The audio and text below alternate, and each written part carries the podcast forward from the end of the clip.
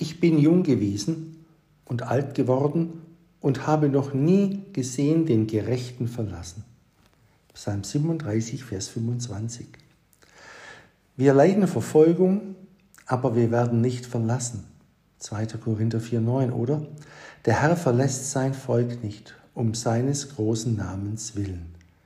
1. Samuel 12, 22. Text. David hat alles erfahren und gesehen in der Welt. Nur das nicht, dass Gott den, der auf ihn traut, verlassen oder seine Hand von ihm abgezogen hätte.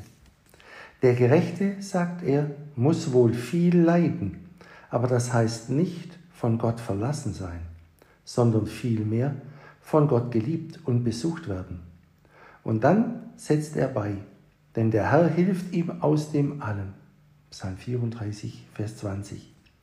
Wenn er so in der Enge war, dass er nirgend keinen Trost mehr sah, so sprach er, Nun Herr, wessen soll ich mich jetzt trösten?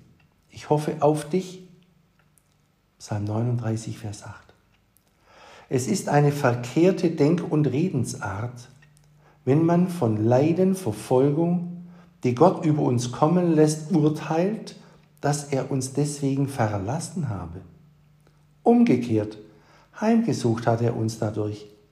Das soll uns ein Beweis sein, dass er an uns denkt.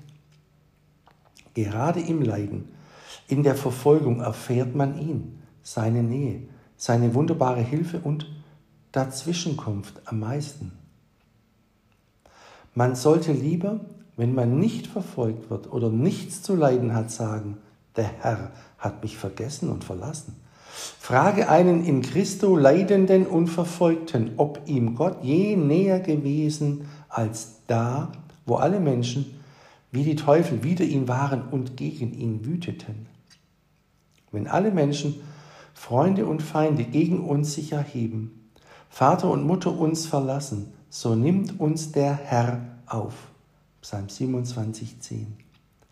Dieser Psalm zeigt, wie dem Verfolgten und von Menschen Verlassenen zumute ist, wenn er den Herrn kennt und wenn ihm sein Licht leuchtet.